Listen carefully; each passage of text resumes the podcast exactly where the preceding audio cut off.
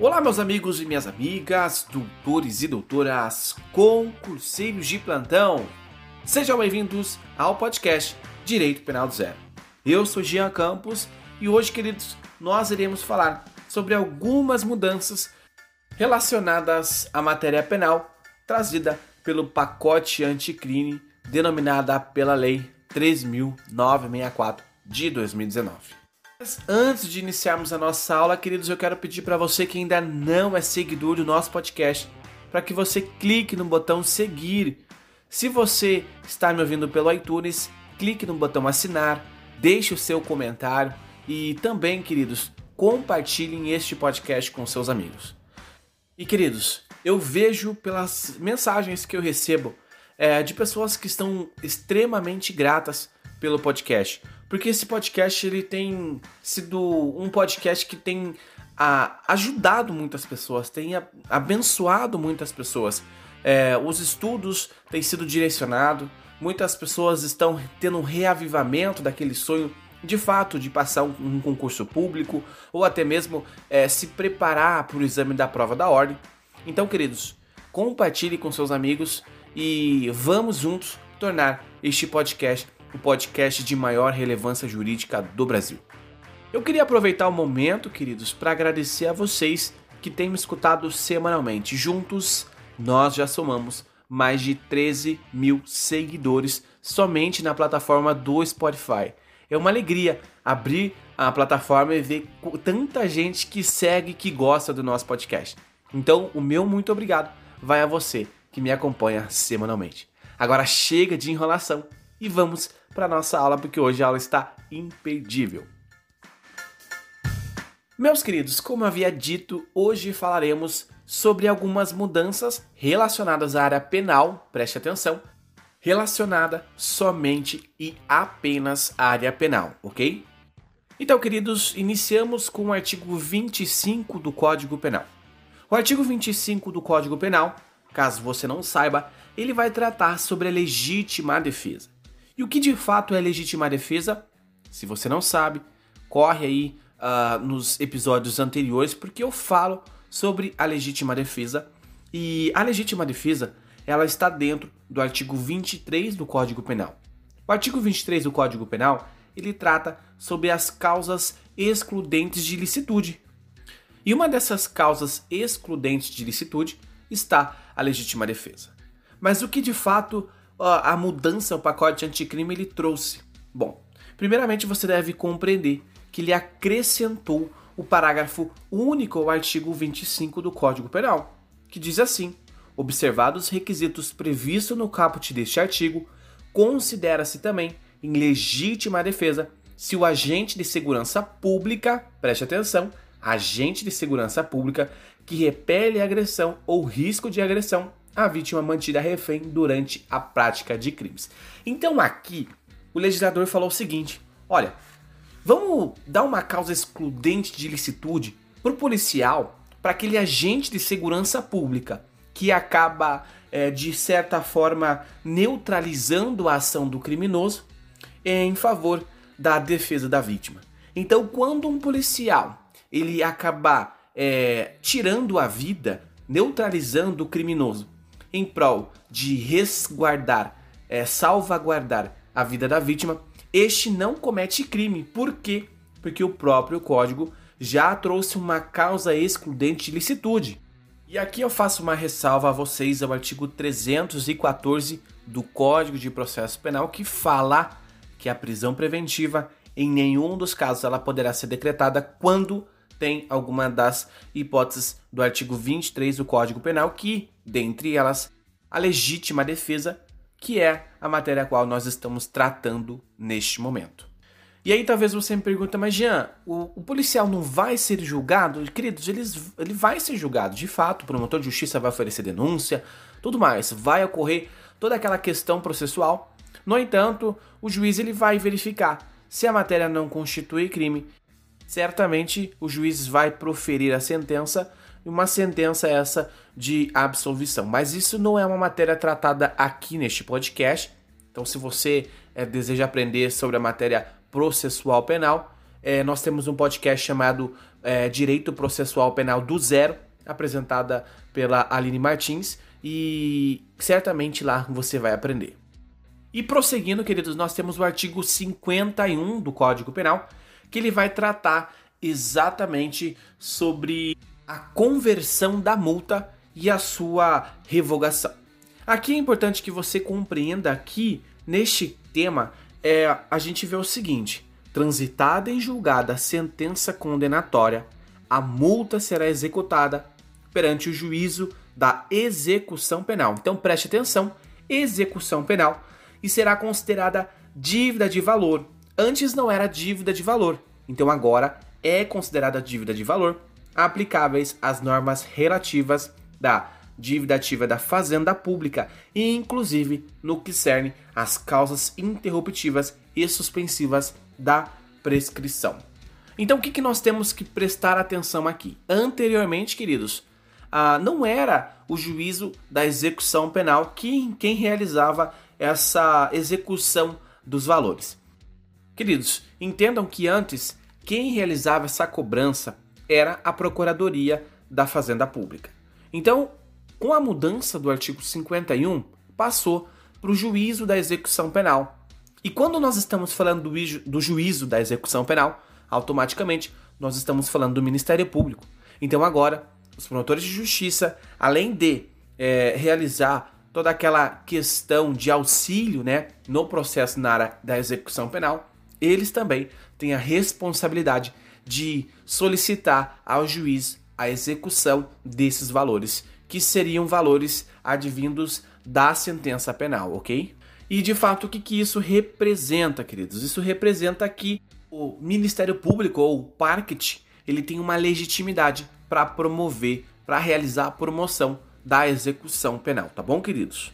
E continuando, nós temos o artigo 75 o artigo 75 ele vai tratar do tempo quanto o sujeito ele pode ficar preso. Então ele vai falar bem assim: o tempo de cumprimento da pena privativa das penas, né, privativas de liberdade não podem ser superior a 40 anos. Queridos, anteriormente a previsão era de 30 anos.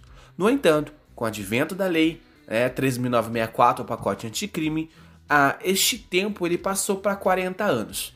E o que compreende este tempo de 40 anos? Talvez você fale, Jean, eu já conheço pessoas que têm 50, 60, 100 anos de condenação. Então, como assim 40? Vai ser o juiz, ele não pode passar de 40 anos? Eu não entendi. Então, queridos, compreendam que o juiz, ele é livre para sentenciar. Tem gente que tem 10, 20, 30 processos, é, sentenças condenatórias nas costas. E aí, quando você vai somar, inclusive eu já tive acesso a alguns processos, e alguns processos eu via lá, sujeito com pena de 140 anos. 140 anos, ninguém vive 140 anos para cumprir uma pena, né? Considerando que o sujeito ele já é maior de 18 anos e ele vai começar o cumprimento da pena, então o sujeito viveria, é, passaria a vida inteira na prisão. E aí o que acontece? Quando o código fala de 40 anos, nós estamos falando de um tempo ininterrupto. Então o sujeito ele começou a cumprir a pena e tem 40 anos que ele está cumprindo a pena é, sem interrupção. Então, neste momento, o sujeito ele é posto em liberdade. Por quê? Porque o código diz que ninguém pode cumprir uma pena que é maior de 40 anos. E aí talvez você me diz assim, Jean, eu conheço pessoa que tem 50, 60 anos que está cumprindo pena já quando vai ser somado, mas preste atenção que não pode ter uma interrupção. Vamos supor que o sujeito ele foi condenado a uma pena de é, 20 anos. E aí ele ficou 20 anos preso. E aí ele passou 3 anos solto. E depois ele foi e cometeu mais um crime, mais 10. Então, se você for somar 20 mais 10, evidentemente dá 30. E aí, se o sujeito foi cometer outro crime, mais 10. E aí a somatória é, passa 40 e aí viu, viu que o sujeito cumpriu toda essa pena. Queridos, compreendam que o código, né, ele vai falar que o tempo de cumprimento da pena privativa de liberdade não pode ser superior. Então esse cumprimento da pena é exatamente que não pode ser superior a 40 anos. Talvez eu tenha ficado, tenha sido, né, neste momento é, repetitivo, mas é porque muita gente não consegue compreender o que de fato é esses 40 anos. E prosseguindo, nós temos o artigo 83 do Código Penal, que vai versar exatamente sobre ele, os requisitos do livramento condicional. Gente, livramento condicional é maravilhoso. O que, que diz agora com o pacote anticrime? O livramento condicional é lá no inciso terceiro. Ele foi modificado e ele diz assim: que o sujeito, para ser agraciado com o livramento condicional, né? Ele fala assim: tem que ser comprovado. A. Bom comportamento durante a execução da pena, b. Não comprometimento, é, não cometimento de falta grave nos últimos 12 meses, c. Bom desempenho no trabalho que lhe foi atribuído. E. E a letra d. Aptidão para prover a própria subsistência mediante trabalho honesto. Então o sujeito ele vai é, realmente a, a, o livramento condicional vai acontecer depois que o sujeito já está cumprindo a pena. Então, quando o sujeito ele realmente ele cumpriu o quanto necessário, que é o requisito objetivo, e aí ele vai ser colocado em livramento condicional.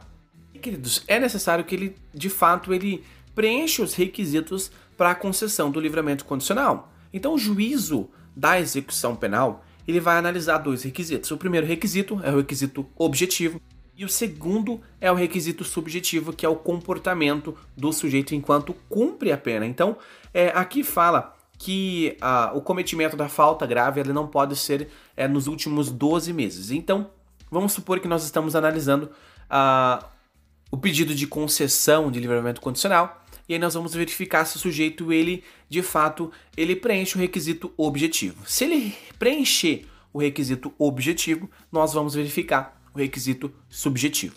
O requisito subjetivo deve ser aquele o qual o sujeito ele tem um bom comportamento durante a execução da pena, ele não praticou falta grave durante a execução da pena. Bem, queridos, ele desempenha um trabalho bom. Ele tem um durante o trabalho, né, se nas colônias, né, que é concedido o trabalho é, externo ou até mesmo o trabalho dentro da, do estabelecimento prisional, o sujeito ele tem desempenhado um bom trabalho. É verificado que o sujeito tem uma boa aptidão para promover a sua própria subsistência mediante trabalho honesto. Então, isso aqui são os novos requisitos para que o sujeito de fato ele possa ser agraciado, né, com o livramento condicional. Prosseguindo em nossa aula, queridos, nós vemos o artigo 91A. O artigo 91 ele vai tratar sobre ah, o confisco alargado de bens. E aí o artigo 91A diz assim, na hipótese de condenação por infrações as quais a lei combine pena máxima superior a seis anos, olha só, pena máxima superior a seis anos, poderá ser decretada a perda com o produto ou proveito do crime dos bens correspondentes à diferença entre o valor do patrimônio do condenado e aquele que seja compatível com o seu rendimento lícito. Olha só, quer dizer o seguinte: o sujeito ele tem um patrimônio de exatamente 30 milhões. Então o sujeito tem um patrimônio de 30 milhões. No entanto, foi constatado que ele cometeu crime e este crime que ele cometeu é, verifica-se também que o sujeito ele tinha uma renda mensal de 20 mil. E aí, quando você vai olhar uma renda mensal de 20 mil com um patrimônio de 30 milhões, evidentemente que é incompatível. E então vai se observar o seguinte: o sujeito ele ganhou alguma herança? Não, não ganhou herança. O sujeito ele ganhou na Mega Sena? Não, não ganhou na Mega Sena. Esse, esse dinheiro é fruto, esses 30 milhões, é fruto do crime que ele cometeu? Sim, então, se é fruto do crime que ele cometeu, vai ser confiscado todos os bens, dinheiro, carro, casas, barco, vai ser confiscado. O Estado vai confiscar esses bens. Exemplo disso, alguns carros que nós vemos que são utilizados pela Polícia Federal, carros de luxo que são utilizados. Muitos desses carros, eles estão apenas como um penhor, é porque enquanto está em investigação, o Estado ele deve pagar ali, assegurar, né, dar o calção sobre aquele determinado bem, enquanto isso ele vai usufruindo e caso no final do processo de fato constate que o sujeito ele é inocente, então devolve o bem ou restitui o sujeito, mas enquanto isso o Estado vai utilizando. É essa forma que eles acharam né, para combate da, dos, dos crimes de organização criminosa. No entanto, queridos, olha só, direito penal quem que acusa é quem deve provar. Mas quando eu estou falando aqui do 91A, eu estou falando o seguinte: eu vou confiscar os teus bens. você é quem tem que provar. Talvez você não compreenda desta forma, mas eu quero saber qual é a sua opinião. Você acha mesmo que é correto que uh, o Estado fale, olha, esse dinheiro aqui ele é um dinheiro ilícito porque não é compatível com o seu rendimento mensal. Você ganha 20 mil, você tem 30 milhões, tem indícios de que você cometeu crime de lavagem de dinheiro ou está metido em alguma outra corrupção. Então você é quem deve provar que este patrimônio foi adquirido de forma lícita, que esta mansão foi adquirida de forma lícita, que este barco, que esse jet ski foi adquirido de forma lícita. Então, você, você acha que é correto que o Estado faça é, é, uma coisa dessa? Como é que fica o princípio da presunção de inocência? Será que fere o princípio da presunção de inocência? E quanto à questão de não produzir a prova contra si mesmo, porque o sujeito de fato ele vai acabar produzindo uma prova contra si mesmo. E aí tem apenas indícios de que eu cometi um crime, automaticamente o juiz vai decretar a perda de bens e valores e eu vou ficar sem nada, sendo que o processo ainda está em trâmite, não transitou em julgado, o Estado está usando meus bens e eu é quem tenho que provar. Vale ressaltar, queridos, que para que ocorra de fato a, essa, esse confisco alargado de bens, é necessário que o Ministério Público, no ato do oferecimento da denúncia, ele já solicite ao juiz o confisco alargado de bens. Então não é o juiz quem vai determinar, é o Ministério Público. Se o Ministério Público não solicitou, não tem como fazer, porque o código e não até o momento o código não autorizou e até o momento não tem jurisprudência dizendo que o juiz poderá fazer posteriormente. E vamos supor que nós estamos diante aí é, de que de uma assistente acusação. Será que assistente acusação, na ausência do Ministério Público, a, o assistente acusação ela poderia fazer também? Então, queridos, é, neste momento não há uma resposta correta, porque ainda é algo novo, não tem decisões, a jurisprudência ainda não foi formada, então isso é algo para que nós possamos de fato refletir. Mas eu falarei sobre o confisco alargado de bens em uma outra aula, uma aula específica para tanto. E aí, continuando, nós temos o artigo 116 do Código Penal, que vai falar sobre as causas impeditivas de prescrição. Então, o, foi adicionado o inciso 2, que nós vemos o seguinte: enquanto o agente cumpre pena no exterior, então, enquanto o agente cumpre a pena no exterior, é uma causa que vai impedir a prescrição. Também, queridos, enquanto o sujeito, na dependência de embargos de declaração ou em recurso dos tribunais superiores, quando inadmissíveis, então é, o sujeito vai interpor recurso, mas se de fato é, for inadmissível, for aceito este recurso, o prazo prescricional ele continua ocorrendo, ele continua ocorrendo da data da interposição de recurso. Por quê? Tudo isso é para evitar com que ah, os processos eles fossem extintos, né, pela prescrição por conta do tempo que se demora com os recursos. Então, a, a gente, nós sabemos que é muito comum para que algum processo de fato ele possa ser é, extinto pela prescrição, é, a defesa ela vai interpondo um monte de recurso. E aí ela sabe que enquanto tiver recurso, o sujeito ele não pode começar o cumprimento da pena. E esse tempo exatamente é o tempo que vai correr e aí vai prescrever a pena e o cliente dele vai sair impune. Então, de modo a preservar a própria sociedade, é, trouxeram, né? O legislador trouxe ao Código Penal dizendo: olha, se for inadmissível o seu recurso que você colocou, não há que se falar em prescrição. Então, esse prazo, fins de prescrição, ele vai ser suspenso. Então, aqui o prazo ele não deve ocorrer enquanto está pendente alguma das hipóteses alencadas nos incisos deste artigo. E aí, continuando, nós temos enquanto não cumprido ou não rescindido o acordo de não persecução penal. Então, neste caso aqui também, vai ser uma causa de uh, suspensão né, deste prazo de uh, prescrição.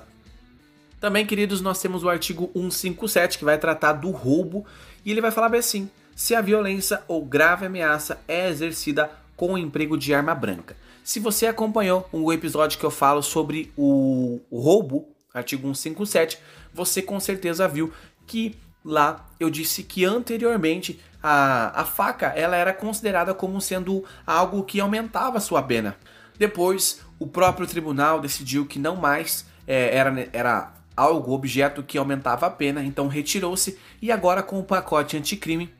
Então, queridos, acrescentou-se novamente a faca como sendo um objeto que de fato aumenta a pena do crime de roubo. E aí também passou a prever que ah, quando o sujeito ele emprega violência, né, no parágrafo 2b, se o sujeito emprega violência ou grave ameaça é exercida com o emprego de uma arma de fogo de uso restrito ou proibido. Então, quando o sujeito comete um crime de roubo com a utilização de uma arma, e esta arma é de calibre restrito ou proibido, aqui nós estamos diante de um crime é, que vai aumentar a pena. E automaticamente ele já torna um crime hediondo, porque o próprio pacote anticrime ele colocou o artigo 157, parágrafo 2b no rol de crimes hediondos. Então, lá na Lei 8072 de 90, você vai encontrar o crime de roubo majorado, né? Quando tem a utilização de uma arma, seja ela de uso restrito ou proibido, é crime hediondo. Também nós temos o artigo 171 que vai falar sobre o estelionato. Eu tenho também uma aula sobre estelionato. Se você deseja é, ouvir esta aula, se você ainda não ouviu, por favor, volte nos é, episódios anteriores. E quanto nós estamos falando do estelionato, no parágrafo 5 diz assim: somente se procede mediante representação, salvo se a vítima for administração pública, criança ou adolescente, pessoa com deficiência ou maior de 70 anos. Então aqui está querendo dizer que ah, quando nós estamos falando do crime de estelionato, ele vai se é, proceder mediante a representação da vítima. Então a vítima ela tem que representar se de fato ela deseja ver o autor daquele determinado crime punido. E para finalizar, nós temos o artigo 316 que vai falar do crime de concusão, que ele teve uma mudança na pena. A pena dele agora é de 2 anos a 12 anos. Então, de 2 anos a 12 anos e multa. Por que, queridos? Porque anteriormente o crime de conclusão ele tinha uma pena é, menor do que o crime de corrupção passiva. Então lá no 317 nós temos o crime de corrupção passiva, né? E de fato a conclusão ela tinha uma pena menor que este crime. Então não, não fazia sentido, né?